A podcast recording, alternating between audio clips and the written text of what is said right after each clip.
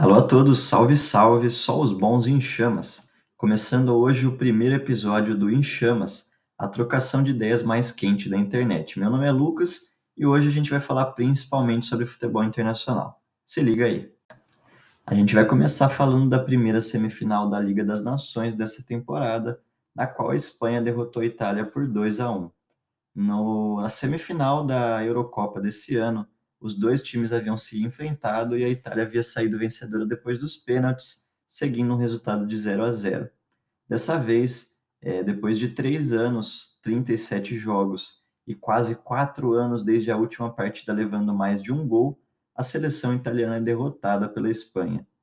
É, Bonucci, que foi expulso no fim do primeiro tempo, sua segunda expulsão em toda a carreira, desfalcou o time por praticamente metade do jogo. E isso claramente afetou o desempenho do time, que acabou tendo muitas dificuldades criativas. Destacamos a partida boa do Chiesa, o ponta jogador da Juventus, que contribuiu muito, tanto ofensivamente como com uma entrega física muito grande. E ele mostra que realmente é um jogador acima da média, tendo inclusive sido o autor do, da assistência para o gol de Pellegrini. Bernardeschi em si e seus companheiros de ataque não tiveram uma partida tão boa e claramente fizeram falta para o desempenho da seleção italiana, que teve muita dificuldade, inclusive, de segurar o lado esquerdo da seleção espanhola, principalmente que subia com Marcos Alonso e Oyarzabal, inclusive o autor da primeira assistência para o gol de Ferran Torres.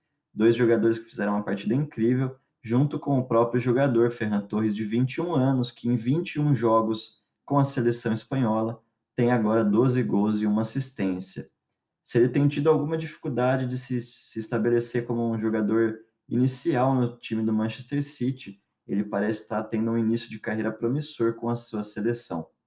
Destacamos também a entrada positiva de Pellegrini no meio-campo italiano, e que foi o autor do gol, e uma partida apagada de Bastoni, jogador da Inter de Milão, é, que teve muita dificuldade em segurar o meio-campo da seleção espanhola, com Sérgio Busquets e Koke, que conseguiram avançar livremente e desarmar muito bem o meio-campo italiano em geral.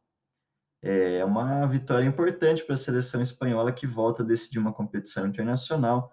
Agora pega a França, que nós vamos falar logo mais que partida sensacional teve com a Bélgica. Trazemos agora então as novidades da segunda semifinal da Liga das Nações, uma partidaça entre França e Bélgica, que culminou na classificação da França é, e mais uma derrota dessa brilhante geração de futebol belga que, infelizmente, não consegue de fato é, se aproximar desse tão sonhado título. E essa partida realmente foi, é, na minha opinião, a melhor partida entre seleções internacionais dos últimos facilmente dois, três anos é, discutivelmente desde o último da última Copa do Mundo, neste ciclo atual, não havíamos tido uma partida tão emocionante entre seleções de uma forma tão equilibrada e com um futebol tão bem apresentado. Acho que isso passa muito pelo fato de que cada vez mais o futebol internacional é muito competitivo, né? A gente vê jogadores das mais diversas nacionalidades compondo os grandes times do mundo.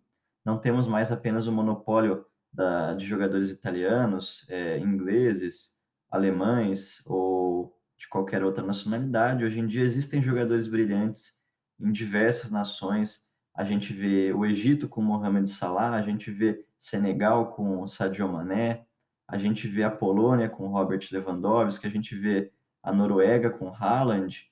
Então são realmente jogadores é, únicos e sensacionais que compõem diversas nacionalidades e isso fez com que as seleções começassem a jogar com muito mais cautela nos últimos anos do que no passado, onde havia um claro favorito, geralmente, e aí realmente o jogo era mais unilateral, e aí por conta disso, todos os times tinham que se abrir mais para realmente poder jogar uma partida é, com o intuito de sair vencedor.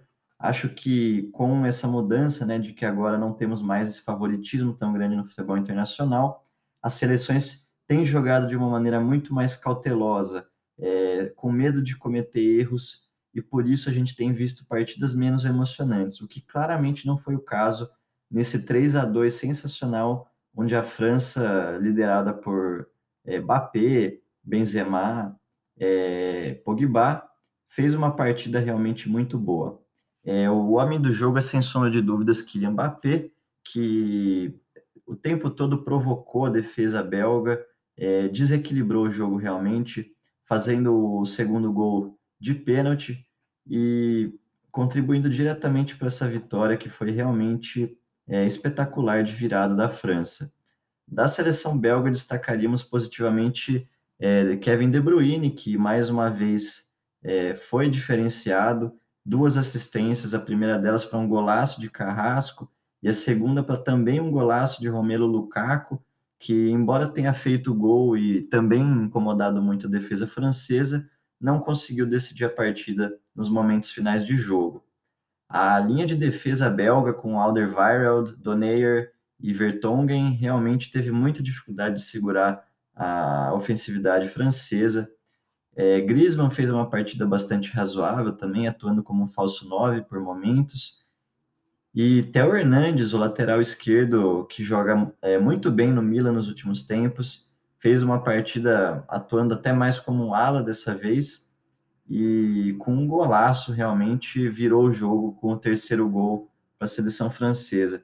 Karim Benzema, que discutivelmente é um dos melhores jogadores desse início de temporada 2021-2022, também fez uma partida muito sensacional, como ele tem, tem feito nos últimos tempos. É, acho que os goleiros é, tiveram atuações importantes em alguns momentos. No geral, diria que o Glory conseguiu é, passar mais segurança do que Courtois, que é, realmente acabou sendo vazado mais vezes, inclusive. É, o meio-campo da Bélgica realmente, comparativamente, parece bastante inferior ao meio-campo francês, que veio com Rabiot, Pogba e dois alas muito competentes, com Benjamin Pavard do Bayern de Munique e Theo Hernandes do Milan, é, enquanto que a Bélgica veio com Axel Witsel, é, jogador do Borussia Dortmund, Tillemans, é, uma das grandes revelações do Leicester na temporada, nas últimas temporadas como um todo, Yannick Carrasco, autor do primeiro gol, que é um grande jogador já há algum tempo atuando pelo Atlético de Madrid. É, no geral, a seleção belga, mais uma vez, passa perto de uma decisão e a França apresentando talvez seu melhor futebol desde o título da Copa do Mundo de 2018. É, essa final realmente promete dois grandes times, Espanha e França. Veremos o que pode acontecer. Vamos agora falar sobre as principais ligas europeias, destacando nesse segmento os times que seguem invictos nas suas respectivas ligas. A Série A é o time que conta com mais times invictos. O Napoli é o único time dessas ligas principais que está 100% de aproveitamento é, até o momento, inclusive tendo conseguido uma virada bastante surpreendente contra a Juventus algumas rodadas atrás. Os dois times de Milão é, AC Milan e Internazionale voltam a protagonizar sua, é, o campeonato italiano é, realmente com um período de invencibilidade que não tinham já há algum tempo. O Milan, com grandes atuações de Rafael Leão, Brahim Dias e Ibrahimovic, que é um jogador que desafia realmente as leis da idade avançada, é, todos eles com boas atuações quando exigidos. A Inter de Milão, é, atual campeã do Calcio, também faz mais um bom começo de temporada, depois de ter perdido o Lukaku para o Chelsea e Hakimi para o PSG, é, tendo substituído principalmente o ataque com Dzeko e Lautaro Martinez, realmente um jogador diferenciado que começa mais uma temporada em alto nível. As defesas desses três times também devem ser destacadas. É, Koulibaly fazendo excelentes partidas pelo Napoli mais uma vez, e realmente vai ser interessante ver o que esses três times podem apresentar num campeonato italiano que está muito aquecido e a Juventus também é um time que se recuperou bastante nas, nas últimas rodadas e pode ameaçar é, se esses três times não permanecerem no nível que estão agora. É, na Bundesliga, surpreendentemente, o único time invicto é o Freiburg, que faz uma temporada muito boa nesse começo, sendo o quarto colocado e inclusive tendo conseguido um resultado de 2 a 1 no Borussia Dortmund. É, fora isso, ele ainda tem muitos jogos difíceis pela frente, vai ser interessante ver o que esse time do Freiburg ainda pode oferecer. Na Premier League temos apenas um time invicto, o Liverpool, que conseguiu empates difíceis contra Chelsea e Manchester City, e mais uma temporada começa forte, o time de Jürgen Klopp. É, o retorno de Firmino vai ser algo interessante de se acompanhar, e enquanto que Mané e Salah fazem mais uma temporada incrível, e o retorno de Van Dijk é extremamente importante para a solidez defensiva desse time. É, na Liga Espanhola, a La Liga, temos também apenas um time invicto e ele é surpreendente. Vila Real, atual campanha, campeão da Liga Europa, permanece na 11 colocação, apesar de não ter perdido nenhuma partida. Realmente foram muitos empates, mas empates esses que incluem Atlético de Madrid e Real Madrid, dois grandes times que é, são muito difíceis de se jogar contra. Então, Vila Real, aí, dando continuidade ao bom trabalho da temporada passada, é um time para se observar com certeza. Portugal tem dois times invictos, Porto e Sporting de Lisboa. São esses dois times que ainda terão confrontos diretos, inclusive, e são realmente os dois times que mais têm protagonizado a liga nos últimos anos. Lembrando que Benfica, apesar de não estar invicto, é, se, segue uma sequência de sete jogos já com pontos e Jorge Jesus vem retomando uma boa fase, um bom trabalho em geral, com algum, algumas jovens estrelas que o Benfica tem a oferecer. O destaque negativo fica por conta da Ligue 1, o futebol francês que não conta com nenhum time invicto até o momento na sua liga, todos eles já perderam é, pelo menos uma partida. É, vamos acompanhando essas grandes ligas europeias que sempre oferecem uma diversão garantida nos fins de semana e grandes surpresas nos aguardam essa temporada que promete alguns dos campeonatos mais disputados dos últimos anos.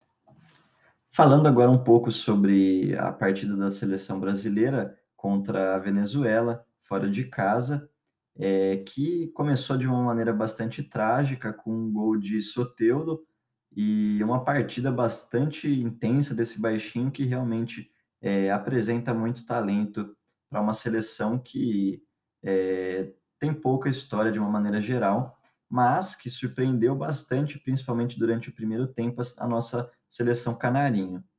É, um destaque bastante importante da seleção brasileira, na minha visão, foi a entrada de Rafinha, jogador do Leeds, no segundo tempo, que realmente mudou o ritmo do jogo é, sendo muito mais ofensivo do que o Everton Ribeiro durante o primeiro tempo, por exemplo, ele conseguiu de fato desconcertar muito mais a defesa venezuelana, é, gerando assim também muito mais espaço para os gols que saíram a seguir.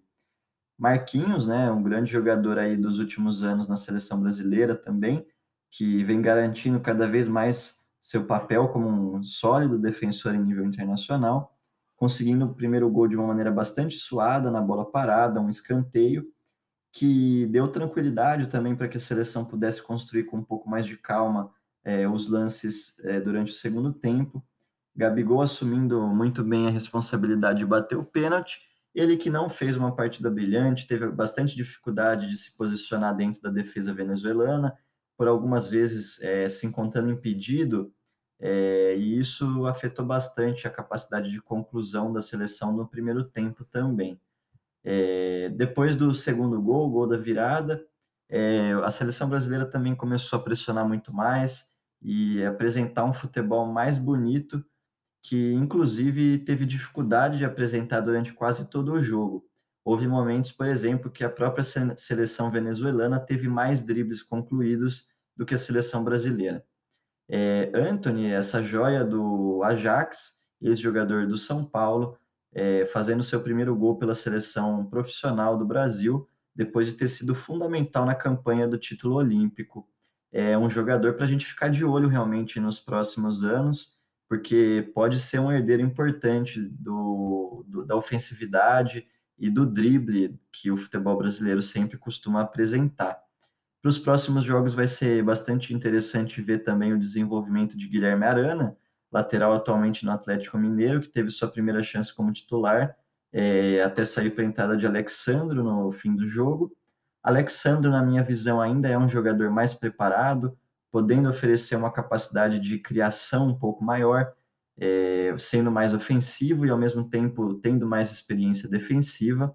O Guilherme Arana tem algumas jogadas interessantes que a gente vê no time do Atlético Mineiro, por exemplo, algumas inversões de jogo, inclusive no campo de ataque dos adversários, que sempre é uma arma muito forte, porque você consegue é, desbalancear um pouco a cadência defensiva do time oponente. Esse tipo de jogada precisa mesmo de entrosamento e por, provavelmente por isso a gente vai demorar um pouco para realmente observar isso em prática na seleção. Mas destacar também uma frase de, do treinador Tite numa coletiva de imprensa pré-jogo, que questionava o retorno de Renato Augusto, a convocações e até mesmo comparação com o Gerson, né, um grande jogador aí do, da, do Brasil nas últimas temporadas, que se formou no Flamengo recentemente e agora representa o time de São Paulo, né, o Olympique Marselha. É, abre aspas para o nosso treinador Tite. É, os dois têm modelos diferentes e funções também. É, o modelo da seleção brasileira na fase ofensiva tem um meio-campista especificamente posicionado e um mais liberado, dois externos e dois atacantes mais enfiados. É uma estrutura ofensiva diferente é, da que Renato Augusto está acostumado a jogar. Na Copa, que havíamos montado um 4-1-4-1 com dois externos, dois meias e um atacante de movimentação, ele se encaixava melhor. Então é diferente, a gente procura diferentes formas de buscar um ajuste para que a equipe possa crescer. Estamos vendo atletas com características diferentes, como o Gerson e o Fred, por exemplo vai muito das composições e das fases de cada um. Então, Tite defendendo aí o Gerson e até mesmo o Fred, jogador do Manchester United, que também foi convocado para essa partida é, e entrou durante o jogo. É, mais um ponto polêmico né, que a seleção brasileira tem gerado no nosso futebol é o fato de que é, a CBF decidiu não paralisar as rodadas do Campeonato Brasileiro durante as datas FIFA e alguns times têm sido mais prejudicados do que outros. O Flamengo, por exemplo, que teve quatro jogadores convocados, com Gabigol, Everton Ribeiro, Arrascaeta e Maurício Isla, é, dois deles para a nossa seleção canarinho, Arrascaeta jogando pelo Uruguai e Maurício Isla pelo Chile, é, desfalcaram o time já em algumas partidas, somando um total de 10 partidas das 24 jogadas pelo Flamengo com desfalques do time é, para convocações nacionais, ou seja, praticamente 44% das partidas do campeonato até aqui o Flamengo fez é, sem a presença desses jogadores que estavam em compromisso internacional. É, destacamos aqui talvez uma falta de organização é, da CBF em poder realmente é, permitir que esses times joguem de uma maneira mais tranquila, sem que percam esses jogadores para a data internacional. Sabemos que o calendário ficou muito bagunçado desde a pandemia e isso atrapalha bastante a organização dos dirigentes, mas que realmente sem um mínimo de estrutura para poder permitir que as, a, os times brasileiros joguem sem perder peças importantes em nível internacional, é difícil garantir que a gente vai ter uma boa retomada do nível do futebol brasileiro, que tem sido decadente e justamente tem tido poucos representantes é, de futebol de alto nível e que costumam ser convocados para seleções. Então fica aí esse puxão de orelha na CBF, que pode organizar melhor o calendário para permitir que os times joguem sem esse tipo de desfalque.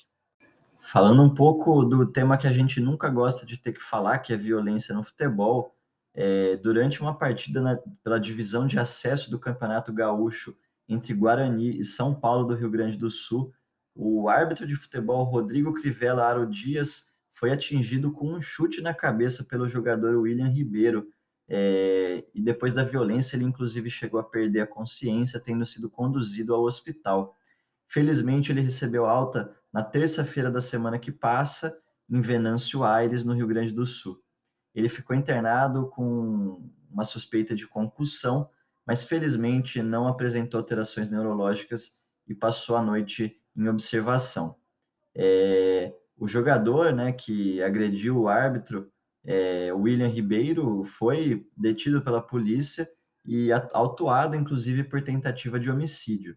É, o delegado da polícia local, Vinícius Lourenço, inclusive em contato com a rede de televisão ESPN, disse que não havia dúvidas de que o atleta assumiu o risco de realmente tirar a vida do árbitro e, por conta disso, ele foi preso durante o flagrante. Então, mais um episódio lamentável do, do, de violência no futebol, uma coisa que a gente espera que não aconteça. E realmente esse jogador, William Ribeiro, demonstrando bastante é, desequilíbrio emocional, realmente ameaçando a vida de um funcionário do, do jogo, o árbitro Rodrigo Crivellaro. Vamos agora para a Premier League, onde o Newcastle United tem um novo proprietário. O príncipe saudita é, Mohammed bin Salman, com um patrimônio avaliado em mais de 400 bilhões de euros, assume o time que nos últimos 14 anos foi comandado de maneira bastante questionável por Mike Ashley. Os fãs do time preto e branco é, já há algum tempo questionavam a liderança de Mike Ashley, que supostamente fazia contratações é, visando inclusive lucro pessoal e de maneira pouco objetiva o rendimento do time. É, já há alguns anos eles vêm protestando pela venda do time, que agora tem um proprietário de imenso impacto econômico. A gente destaca que PSG, Manchester City e aqui no Brasil Red Bull Bragantino tiveram uma trajetória semelhante, é, com posses é, tomadas por grandes investidores que conseguiram mudar de maneira bastante significativa o rumo do time. Então fica aí questionado, né, cenas dos próximos capítulos do futebol inglês, o que será que pode acontecer com novo time do Newcastle United nas próximas temporadas. Lembrando que por conta da política de fair play financeiro, é, na, a qual limita o, o poder de investimento de um time não apenas pela renda do seu proprietário, mas também pelo poder de venda, de mídia e de é, uma maneira geral o impacto que o time tem no futebol doméstico e mundial.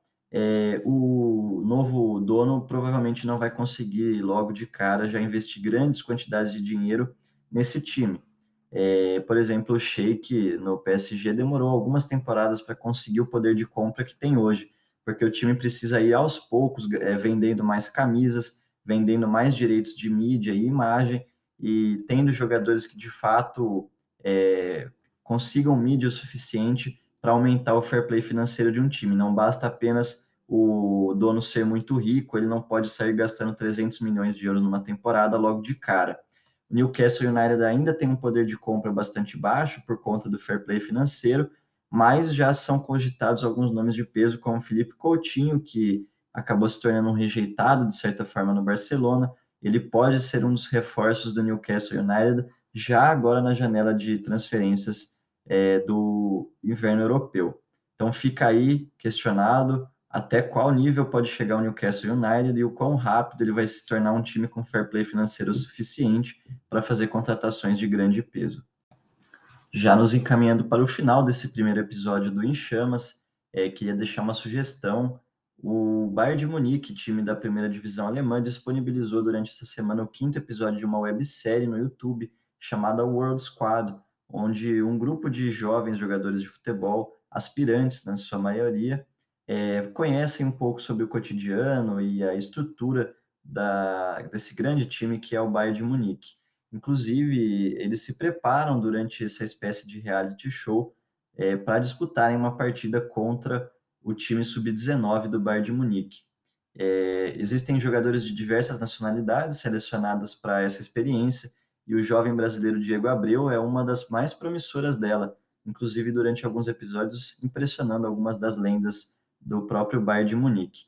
Vale a sugestão aí para quem gosta de entender um pouco mais dos bastidores do futebol e também de experimentar um pouco é, essa sensação de ter a oportunidade de sair do nada e poder ir para algo tão grande como as estruturas do Bayern de Munique. E quem sabe torcer pelo nosso Diego Abreu ali, que pode ter um início de carreira depois dessa websérie. Deixar um salve também em destaque para alguns amigos, Thales, Igor e Ari, é, que inclusive foram alguns dos estimuladores desse primeiro episódio e que podem aparecer aqui futuramente. Queria deixar o meu muito obrigado a todos e até a semana que vem. Não se esqueçam de checar mais um episódio desse lugar tão quente na internet que é o Em Chamas. Valeu, pessoal. Só os bons em chamas.